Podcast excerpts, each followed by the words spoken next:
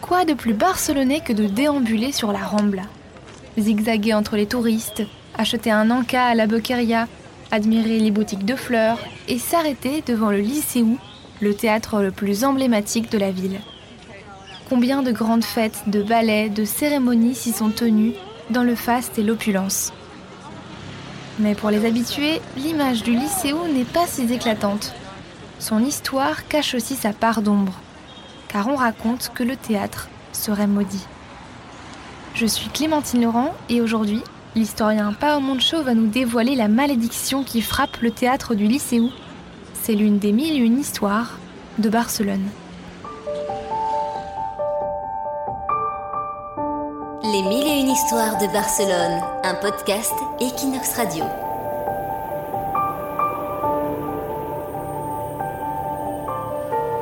Je m'appelle Carmen et je suis fleuriste sur la Rambla depuis 100 générations.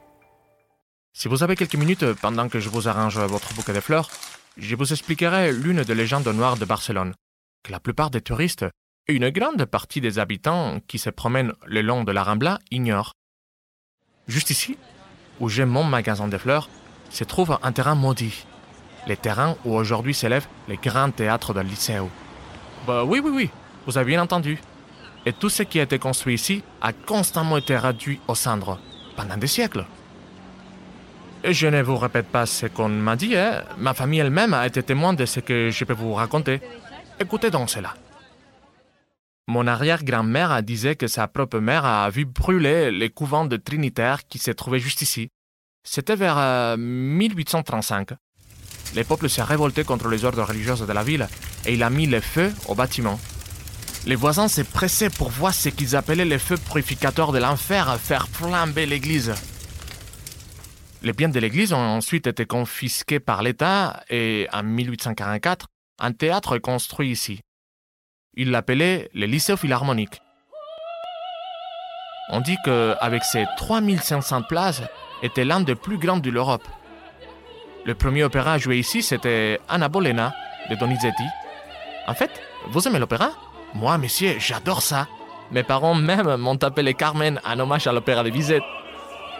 Eh bien, comme je le disais, même si on faisait des opéras au lycée, il y avait aussi beaucoup d'autres représentations. Des pièces de théâtre, des spectacles de danse, des cirques et même des balles masqués. Mais la fête que tout le monde attendait, c'était Carnastoltas. Mais comment vous appelez cela? Le carnaval Mais de quel pays m'avez-vous dit que vous venez? Malheureusement, le premier théâtre n'est pas resté debout très longtemps. En 1861, seulement 14 ans après sa construction, il a complètement brûlé. On dit que c'est une bougie restée allumée dans l'atelier de couture qui a mis le feu. Une grande partie du bâtiment était construite en bois, alors euh, vous imaginez bien. Ma grand-mère, paix à son âme, m'a raconté qu'entre les décombres euh, et les cendres, on a retrouvé un perchement sur lequel il était inscrit Je suis un hibou et solitaire jusqu'au bout, je resterai. Si vous le reconstruisez à nouveau, je le brûlerai. On croyait que les esprits des moines du cimetière du couvent assouvissaient leur vengeance. La même année, la reconstruction du théâtre a commencé et il a été inauguré un an plus tard. Cette fois, c'est la pièce Il Puritani de Bellini qu'ils ont joué en premier. Ah, j'adore le bel canto. Vous aimez l'opéra italien? Mais le terrible destin du lycée s'accomplit. Peu de temps après, en 1893, il y a eu l'un des pires attentats perpétrés dans la ville, ici même, au centre de la Rambla. On l'appelait la bombe del Liceo. C'était l'époque où l'anarchisme prenait beaucoup d'importance en Italie, en France et ici en Catalogne. La propagande par les faits. Le 7 novembre, Santiago Salvador a lancé deux bombes depuis les poulaillers du théâtre, tout en haut dans la salle de spectacle. Il y a eu 20 morts et des dizaines de blessés. Ma grand-mère m'a expliqué comment sa mère avait aidé les dames ensanglantées qui quittaient le théâtre en état de choc. Ça a été un coup très, très dur pour le lycée et pour la Rambla. Certains ont mis longtemps à retourner au théâtre, et d'autres ne sont jamais revenus. Et le malheur ne s'est pas arrêté là. Il n'y a pas si longtemps que ça, les feux et la destruction sont revenus en scène. Et là, c'est moi, c'est moi-même qui vous l'ai dit, car je l'ai vu de mes propres yeux. J'avais environ 30 ans et je m'en souviens comme si c'était hier. le 31 décembre 1994. C'était un lundi, ouais ouais lundi. J'avais ouvert les portes de ma boutique de fleurs un peu après 9h du matin. J'étais en train de préparer les stands et j'ai placé quelques roses à l'extérieur quand j'ai vu une étrange fumée sortir de la façade du théâtre.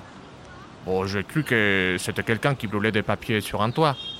Mais quelques minutes plus tard, la fumée était devenue très épaisse. Elle ne laissait présager rien de bon. Les premiers pompiers sont arrivés. Il était 11h10 du matin. Et à moins de 3 heures, le grand théâtre del Liceo avait disparu dans les flammes. Il a fallu attendre 5 ans pour que le temple de l'opéra de Barcelone soit reconstruit sur le même euh, terrain maudit. Le 7 octobre 1999, Turandot de Puccini a inauguré le grand théâtre del Liceo pour la troisième fois. Puccini, l'un des plus grands compositeurs de tous les temps. En fait, vous n'avez pas encore dit quel est votre auteur préféré. Eh bien, voici vos roses, merci beaucoup. Bah, bon séjour à Barcelone, hein, messieurs, et une recommandation. Si vous aimez l'opéra, demain commence au lycée l'opéra Carmen de Bizet. Ne vous inquiétez pas, hein, ils disent qu'ils n'ont pas vu des hiboux au théâtre depuis des années.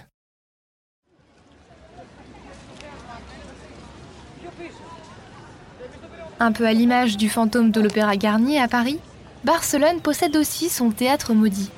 Un bâtiment historique splendide où ont lieu les plus beaux spectacles de la ville et dont l'histoire fait rêver autant que trembler. Lorsque vous vous promènerez sur la Rambla, prêtez attention à ce lieu emblématique de Barcelone, en espérant y voir aucun hibou.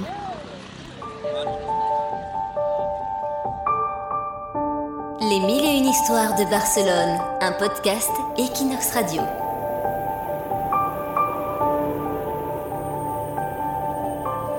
C'était l'une des mille et une histoires de Barcelone, un podcast réalisé par Clémentine Laurent pour Equinox et présenté par Pao Moncho, historien et guide de Passejant per Barcelona. Écoutez-nous sur Equinox rubrique podcast, sur Spotify, Apple Podcasts et toutes les plateformes. N'hésitez pas à partager cet épisode et rendez-vous dans deux semaines pour écouter une nouvelle histoire de Barcelone.